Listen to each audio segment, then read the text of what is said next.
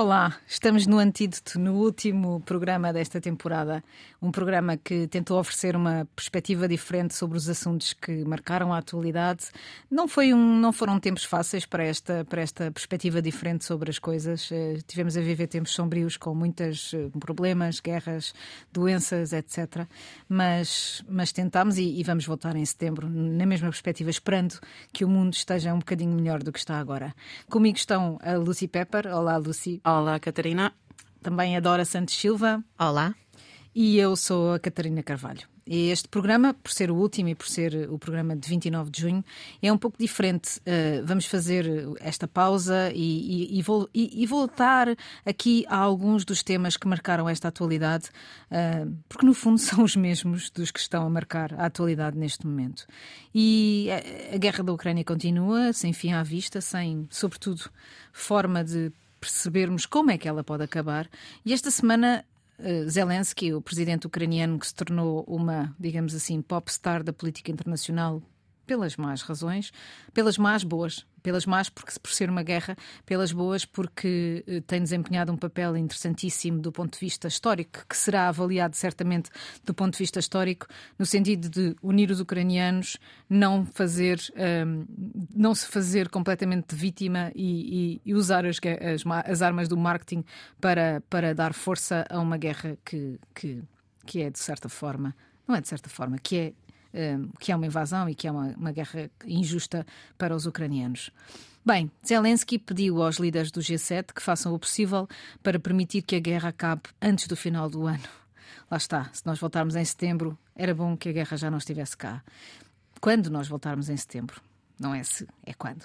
Isto não deixa de ser paradoxal, tendo em conta que quando nós começámos este programa, e nós devemos ter feito, Lucy, na altura ainda com a Feliz Bela Lopes, hum. dois programas em que não havia guerra, porque de resto depois sim. a guerra começou. Ainda, ainda não sabíamos, estávamos a apostar se Exatamente, ou não. e aliás nós apostámos que não ia haver guerra porque era tão estúpido que poderia uh, acabar mal, e, e é, o, é, o, que está a acontecer. Uh, nunca podíamos era prever que durasse até agora, e o facto é que dura. E dura uh, também na, na, na, no terreno, mas também na na, digamos assim, no mundo eletrónico. Uh, esta também foi uma guerra da desinformação. Dora. Sim, da informação e da desinformação. Uhum. Aliás, no, no episódio 6, já que estamos aqui a recordar, no episódio 6 de 6 de abril, alertámos precisamente para isso. Uh, e o European Digital Media Observatory, e agora, Catarina, como é que traduzimos o isto? O Observatório dos Mídias Digitais Europeu. Exato.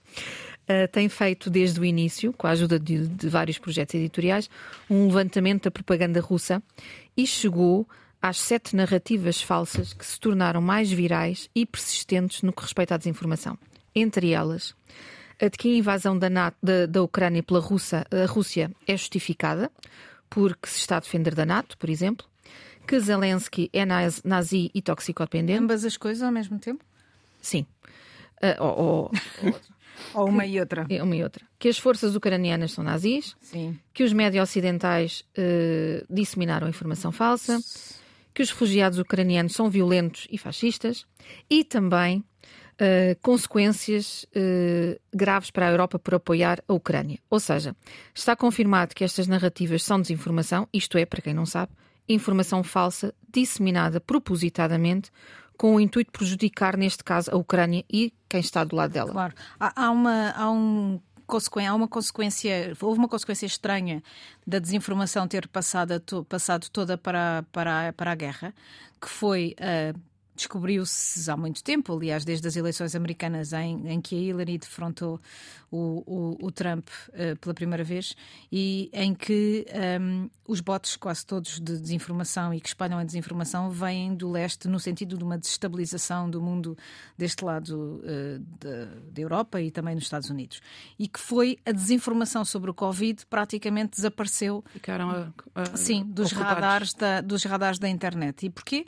Porque a Rússia e as suas, a sua arma, as suas armas de desinformação investiram na desinformação sobre a guerra, muito mais até para consumo próprio do que propriamente para consumo internacional. Se bem hum. que há, obviamente, e nós sabemos que isso acontece também em Portugal, bolsas de apoiantes desta, desta invasão russa, ou pelo menos bolsas que desculpam a invasão russa com a questão da NATO, com a questão dos Estados Unidos estarem por trás disto tudo, de não saber como é que isto vai acabar, de que as forças neonazis, que no fundo já se provou, estão dos dois lados da barricada, mas que no caso estão só, eh, essa, essa informação era de que elas estavam só nos tais, nos tais batalhões Azov, que, que, que no batalhão Azov e outros que, uh, que, são ucranianos, mas. Um, ehm, o que é certo é que esta campanha de desinformação, Dora, é muito, é muito virada para dentro. Ainda outro dia alguém falava sobre uh, a televisão russa, que é preciso não esquecer, houve aqui uma guerra de informação, como tu dizias também. A, a, a União Europeia bloqueou a, a televisão russa uhum. de aparecer, quanto a mim, numa atitude estúpida, porque é bom que nós saibamos o que é que se está a falar do outro lado. E, neste momento, de trás é uma nova cortina. Ou seja, é a cortina da informação. Os russos não têm acesso à informação internacional. Os russos só têm acesso a esta desinformação. E esta desinformação é, é muito feita para que o, uh, o presidente Putin tenha.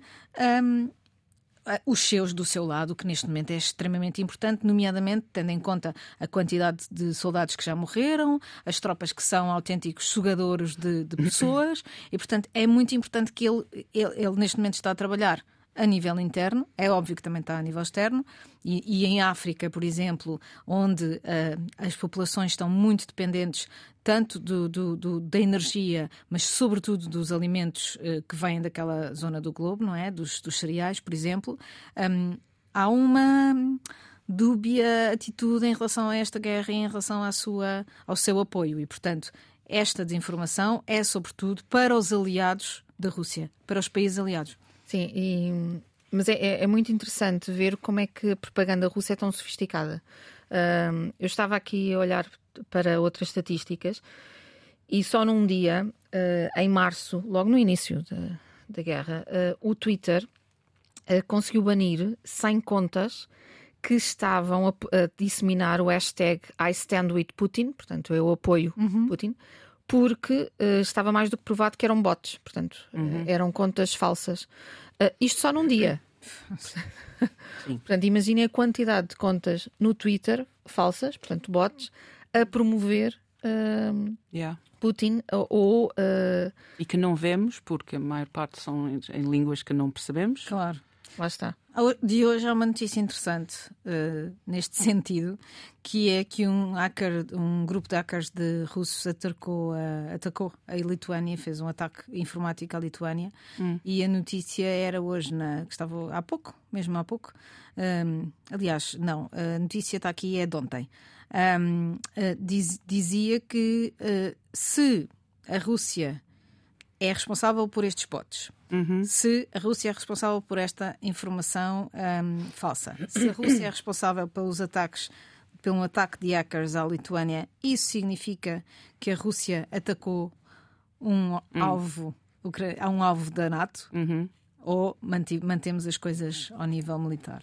É interessante. Interessante, é interessante mas pronto, já, já atacaram uh, países de NATO antes Sim. da guerra e não, nada, e nada aconteceu, aconteceu, é verdade. Pois. Nós nunca pensámos que esta guerra durasse tanto tempo. Não, eu pensava mesmo é durar um mês no máximo, porque eu achava que a ultraje da, da coisa ia, um, ia ser tanto para o resto do mundo uh, saltar no assunto e saltar na Rússia, ou pelo menos ameaçar a situação. Não sei, eu tinha espera, uh, um, esperança, otimista, uhum. como sempre. E? e agora é engraçado. A guerra continua, continua, está, está nas manchetes de todos, de, todos os dias.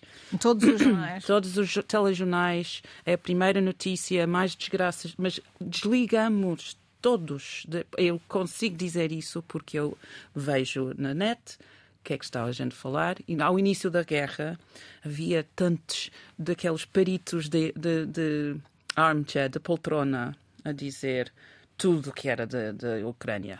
Aquela gente de costume que fala que falava todo da pandemia, saberam, saberam todo da vacina, que, é que era bom, mau, etc. Afeganistão, etc, etc. E eles já se calaram. Não, quase não se vê. Nas primeiras semanas, toda a gente estava a falar e dizer ideias e porque Putin está a fazer isso ou não está a fazer isso, porque Zelensky é X ou Y.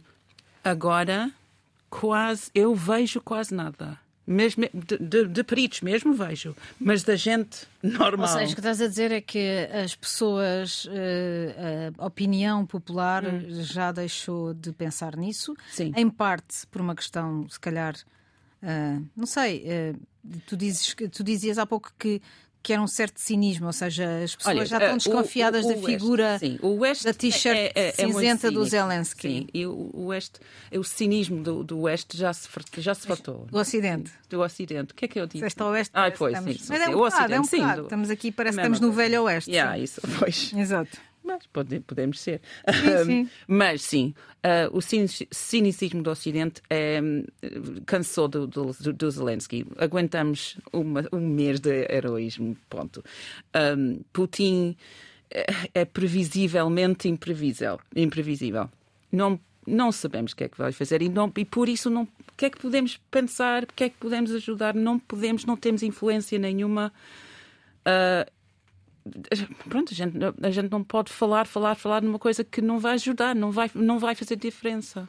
Esta questão da influência dos movimentos cívicos e da influência que eles têm e da enorme onda de solidariedade que se levantou logo de início e que eh, depois se, se, se amainou, que não está com a mesma força, mas um, ehm, o mundo mudou, não é? A internet deu poder às pessoas, ou, não é o terceiro poder, mas é o quarto poder, ou quinto poder. Quinto, porque o quarto é a imprensa, certo? Exato.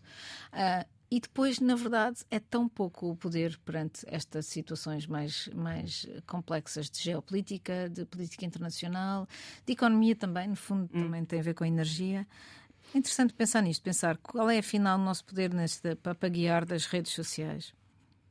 Pois. Assim, também depende do, daquilo que nós fazemos, porque a verdade é que não temos feito muita coisa. uh, o assunto tornou-se banal. Aliás, nós no início também alertámos para a banalização deste assunto uhum. uhum. e dissemos que se a guerra durasse mais duas ou três semanas, ela cairia não dá, é como, é como, na as, normalização. é como as paixões, não há quem aguente aquele fogo inicial durante muito tempo, senão morres de coração.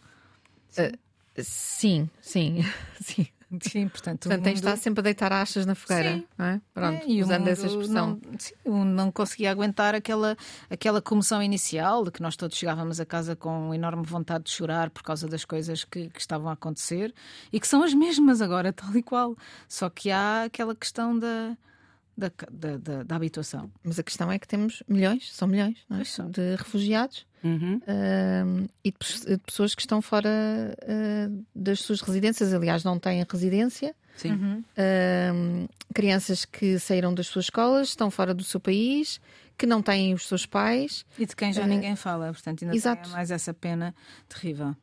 Por falar em refugiados, queria fazer aqui a sugestão cultural aqui a meio do caminho da primeira parte deste programa para uma história fantástica, quer dizer, fantástica de incrível, que sai esta semana, que saiu ontem na mensagem, a reportagem do Ferreira Fernandes sobre uma, uma pessoa que nunca, de quem nunca ou muito pouca gente terá ouvido falar.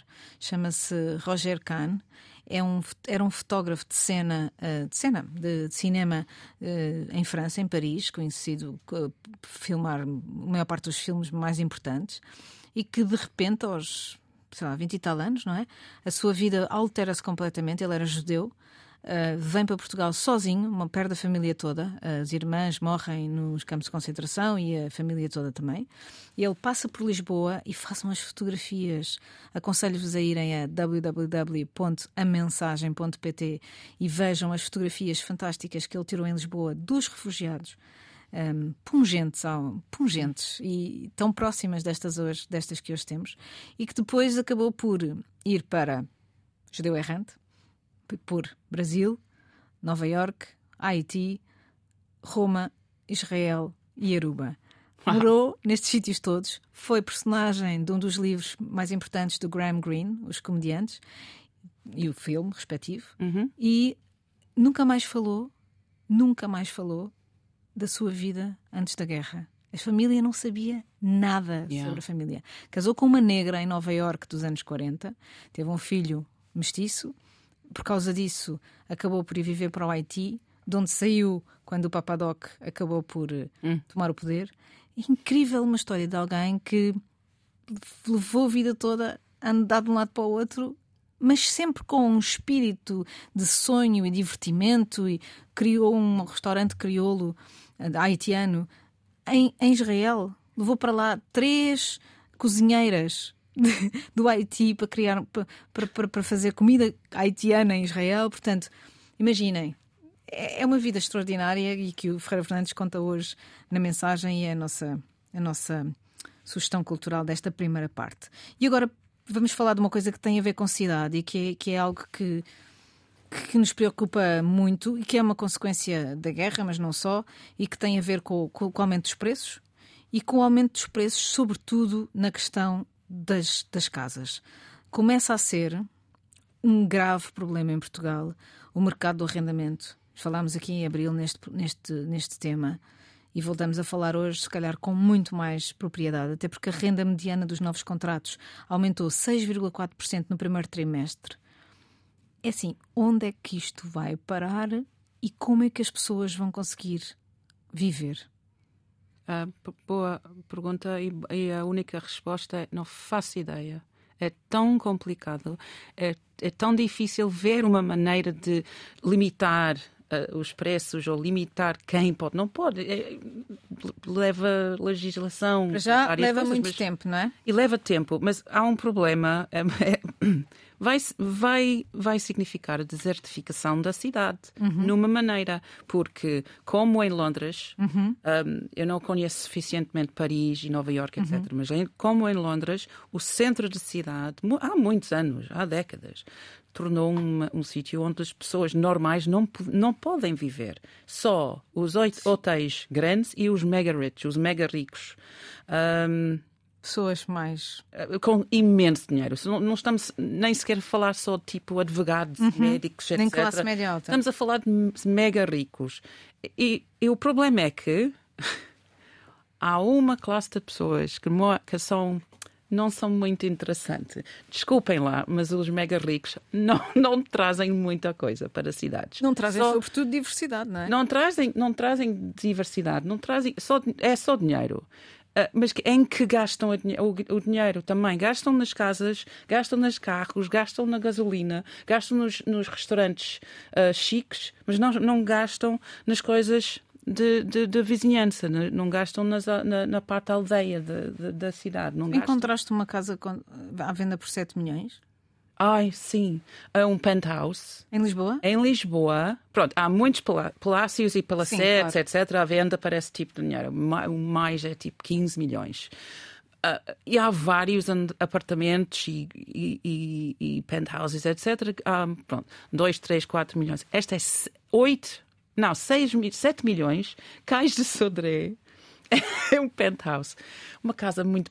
Ah, pronto, eu só vi umas fotos. Banal, banal, banal. E, e adora, milhões. e adora viu uma cave em, nas Avenidas Novas por. 920 euros e outra por 1200. T2. E depois? E depois, eh, e porque não podemos esquecer que Lisboa é uma cidade universitária. E neste momento há milhares de estudantes aflitos à procura de um quarto para residir para o ano letivo. não é? Ah, sabem qual é o preço médio de um quarto nas empresas especializadas em residências universitárias Diz lá. neste momento? Entre 600 e 900 É, euros. pode pagar preço isso. médio. E não há bolsas. Não, claro que não. Aliás, há estudantes, ou há estudantes com poder de compra, ou então os estudantes que têm eh, ajudas Sim. podem ir para as residências das próprias universidades. Sim. Mas, portanto, depois há aqueles da classe média. E os, me- Pois, e os da classe exato, média ficam de fora. Exato. Olá, bem-vindos de novo ao Antídoto, último programa desta temporada. Comigo está a Lucy Pepper, a Dora Santos Silva e eu sou a Catarina Carvalho. Nós vinhamos da, da, da fase anterior do programa a falar de casas e de habitação e de preços sempre a subir, preços a subir em em, em relação àquilo que as pessoas ganham, portanto, aos rendimentos familiares. É interessante verificar que ontem estive numa numa sessão de, das, de, da mensagem no Cinema São Jorge com o Ricardo Moreira e o, seu, e o seu documentário Cidades Impossíveis, uhum. em que ele e que está a ser transmitido todas as semanas na mensagem às quartas-feiras. O que é que é a ideia do programa? É uh, vamos procurar sítios que tivessem resolvido problemas urbanos. Um dos problemas é, obviamente, a habitação, e eles foram a Berlim e uh, falaram com a, com a Câmara uh, e com as uh, autoridades camarárias. Porquê? Porque Berlim teve um cap de rendas, portanto, teve um teto de rendas durante muito tempo, que depois foi tornado inconstitucional porque o Governo Central não autorizou. Um, e neste momento estão a fazer um, um, um um novo referendo para uh, voltar ao, ao, ao, à, à, parte pública da cidade, portanto, voltar à Câmara, os prédios que foram todos comprados pelo Deutsche Bank hum. na altura da grande crise económica, quando Berlim entrou em falência, a cidade entrou em falência, bancarrota como Portugal nessa altura. E uma das coisas mais impressionantes neste programa foi verificar que quando alguém constrói um prédio novo na cidade, uhum. uh, 50% desse prédio tem que ser para habitação a custos controlados, uhum. um, a renda controlada ou para habitação social. E qual é a preocupação maior? É que a, a, a, a cidade tenha casas para a classe média. Hum. Porque a classe baixa tem as rendas sociais, a classe alta tem dinheiro para comprar o que quiser, não é? O problema é fica o, o fiambre da sanduíche da classe média. E então uh, Berlim conseguiu mais ou menos, tem uma percentagem de habitação, de habitação pública muito maior do que a que uh, uh, existe nos outros nos outros países. Tem uma coisa de dois dígitos, tem uma porcentagem de dois dígitos. E assim, isto não se vai conseguir resolver com o sistema do mercado. Não, não vai ser possível, porque as pessoas todo o mercado é egoísta e os portugueses são todos um, proprietários de casas. Há muito mais proprietários de casas em Portugal do que há em Berlim. Por exemplo, a porcentagem de proprietários é para aí hum. 12%. Em Lisboa é quase 90% ou quase 80%. Sim. E, portanto, as pessoas são egoístas e querem o melhor para si. Portanto, não vão alugar uma casa a preços sociais, a não ser que exista. Lá está um, um, um teto de, de, de, renda e que exista uma, uma concorrência do mercado hum. De habitação que não é que não está com o objetivo do lucro. Mas em Portugal, nós andamos sempre aqui a meias tintas, não é? Quer dizer, queremos ter um, um, um, país onde o Estado é importante, somos um país pobre, precisamos desse apoio ou não? Não, andamos sempre aqui. E a situação que se está a, a traçar agora na saúde é exatamente a mesma coisa. Uhum. Nós, claramente, não sabemos o que é que queremos, não tomamos decisões. Mesmo o PS, que é um partido de, de à esquerda disse-se que não, que é um partido de direita. Mas nunca sabemos fazer isto. É a mesma coisa com o CEF, é a mesma coisa com os vistos gold. Os vistos gold uhum. tiveram problemas porque nós achamos que sim, vamos trazer para cá os estrangeiros todos, mas depois, na prática, congelamos os vistos gold e as pessoas ficaram sem saber o que é que. Ou seja, somos liberais ou não somos liberais? Somos estadistas ou não somos estadistas? Ficamos sempre aqui em meias tintas. O metro para hum. porque não há gente suficiente para andar no metro. Porquê? Então, se nós temos um metro que é público, não é? Então vamos dar meios ao metro para ser, de facto, um, um meio de locomoção interessante para as pessoas. Sim. Bem, desculpem. Mas, mas enerva-me esta coisa de andarmos aqui com meias tintas e de, sobretudo no caso da habitação, devia haver a gente já começa a ter aqui muitos problemas para resolver, mas hum. este da habitação não é assim tão difícil para o Estado resolver, porque é, um, porque é uma área onde o Estado pode de facto intervir, não é como, não é como a educação que leva anos para resolver. Poderia começar por obrigar hum. os proprietários, portanto, quem compra casa aqui no hum. centro da cidade de Lisboa, a viver nela. Portanto, Sim, obrigar a que também. fosse primeira habitação. Portanto, então tu vais logo para o... Claro. Vais logo para o Porquê? Porque as pessoas compram Sim. as casas para alugar depois a preços exorbitantes. É verdade. Não é? é. Ou para e, e ou para uma, uma, segunda casa. Uh, os, o, imagina, uma família rica tem uma herdade qualquer, seja onde for, tem, Havia uma... Uh, tem uma, a casa de, a urbana. Aqui, Havia uma... Etc. Uma cidadezinha, alguns ah, em sim. França. Uh, Onde é que era? Não, em França, na Inglaterra. Ok. Qual é? Um, Whitby, que é, um, é em Yorkshire é na costa e é uma aldeia querida, mas há muitos anos é de, de férias. Um, e na semana passada fizeram uma, um referendo dentro da aldeia que não, legalmente não, não, não podia fazer nada, mas os residentes, tipo mesmo 95% que votaram, votaram contra as novas habitações, um, habitações, habitações uh, na, cidade, na vila, não podiam ser segunda casa. Pronto. Esse não, infelizmente não é a cidade da vila toda, mas as, há novas partes que estão a construir, só podem ser a primeira casa. E estás a ver, ou seja, estamos a falar de um país eh, liberal, não é? Hum. Que não tem propriamente não. nenhuma tradição eu, eu, de ser eu socialista. Sempre, sempre fui chocada quando eu, eu percebi que Portugal, sendo um país supostamente pobre, tem a maior, um, a maior número de casas segundas Segundas uh, casas. Segundas casas. Uh, não é um país pobre, é um país com desigualdade. Uhum. Ah, pois, isso é isso. Pois é, é isso. E, e, pronto, há, um, há aquela coisa do rent control, do, do teto de, das rendas. Uh, toda a gente diz, ah, o rent control não funciona. Não, porque quando o teto é, mantém-se desde os anos 40, obviamente não funciona, mas se, se aumenta-se com a inflação, ou seja o que for, é, é, é, óbvio. Outra medida, hoje estamos a falar de medidas, não é? Somos o novo governo com universidades Sim. deveriam ter uma percentagem de residências universitárias obrigatórias. Yeah. Yeah. E, e, não é poderia haver por essas residências protocolos com a Câmara, por exemplo, uh, ou as próprias universidades. E mais, e estas empresas que ganham um lucro enorme com estes quartos. Quer dizer, isto yeah. deveria desaparecer. 600 a 900, yeah. 600 a 900 euros é. Mas visto o que é que aconteceu ali, uh, para quem não sabe, uh, a FCSH, a Universidade onde adora dar aulas, fica na Avenida de Berna, junto da 5 de Outubro. Quando se anunciou que se ia fazer uma residência universitária para cerca de. que era 2 mil?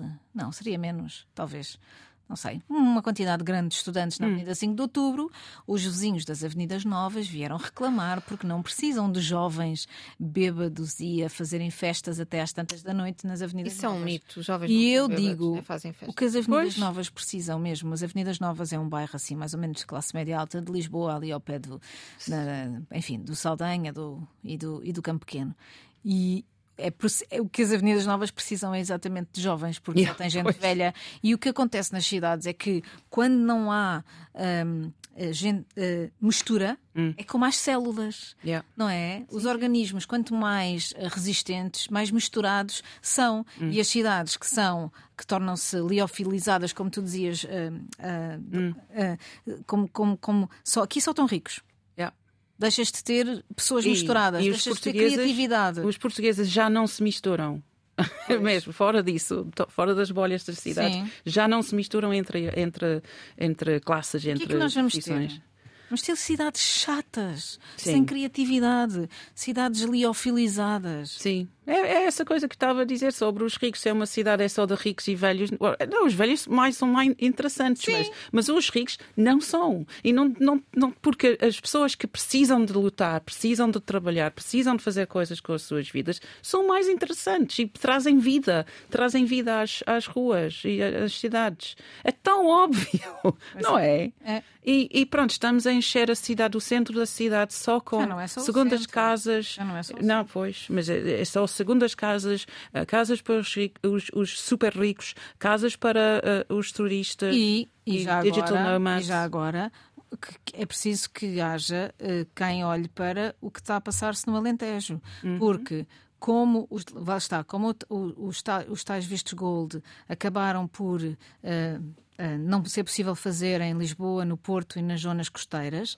o que está a acontecer neste momento é que Évora, por hum. exemplo, está a ficar a cidade dos vistos gold, porque os, yeah. os, estrangeiros que querem vistos gold neste momento já não podem comprar em Lisboa, olham para o mapa, cidade histórica e tal, Évora. Ok, então Évora já tem o, o, preço do arrendamento, o preço do, do, do, do das casas está a subir, hum. está a subir para os valores que permitem a um estrangeiro comprar uma casa onde não vai viver por, uh, para ter um visto gold, ou seja, entre 280 mil se for uma coisa com mais de 30 anos ou 500 mil se for uma coisa nova. Acho que no caso de uma, de uma, de uma cidade com baixa, com baixa densidade é menos, é menos do que isso. Hum. Mas mais uma razão, ainda pior, porque está a ter gente que não vai viver lá e, e, e, Évora corre risco. Évora, quem diz Évora, diz Beja, diz eh, Santarém, Sim, acho que Santarém mas também. Essas, essas cidades todas no Alentejo podem sofrer a mesmo como as aldeias do Alentejo claro. e, e desaparecer. Desaparecer.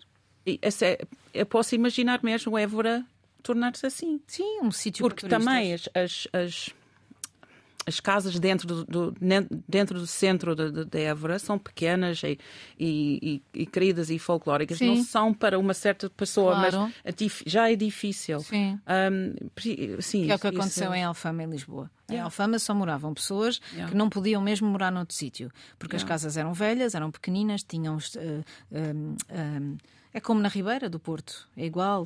Uh, as, as, as, casas dos centros muito, muito históricos em Lisboa e no Porto hum passaram a ser compradas para fazer Airbnb. São perfeitas para Airbnb. Hum. Quartinho, casa de banho, tudo decorado no IKEA, já está.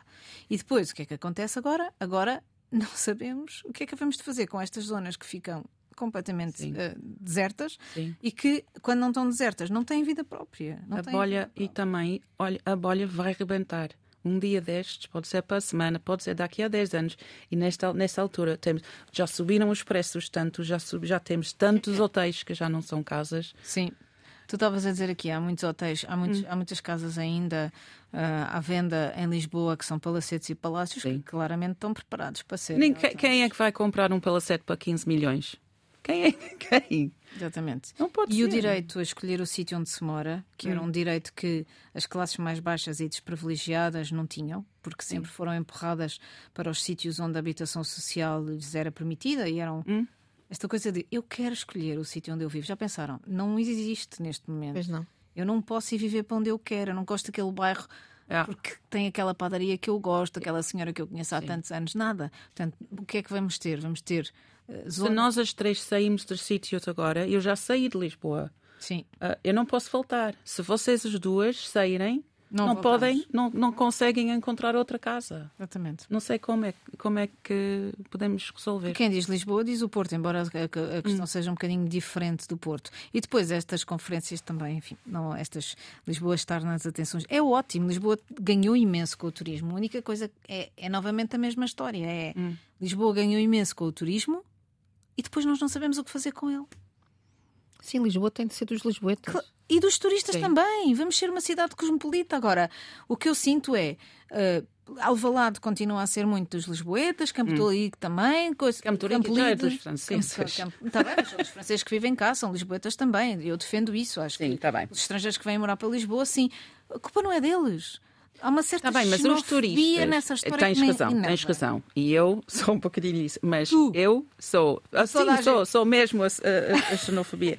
A, a xenofóbica. Não, não sou nada. Ah. Não, eu só quero que as pessoas que venham, venham uh, para Sejam como viver, tu, aprendam português. Aprendem português. Só quero isso, porque com isso vão integrar-se finalmente um dia daqui a um não dia. sei quanto.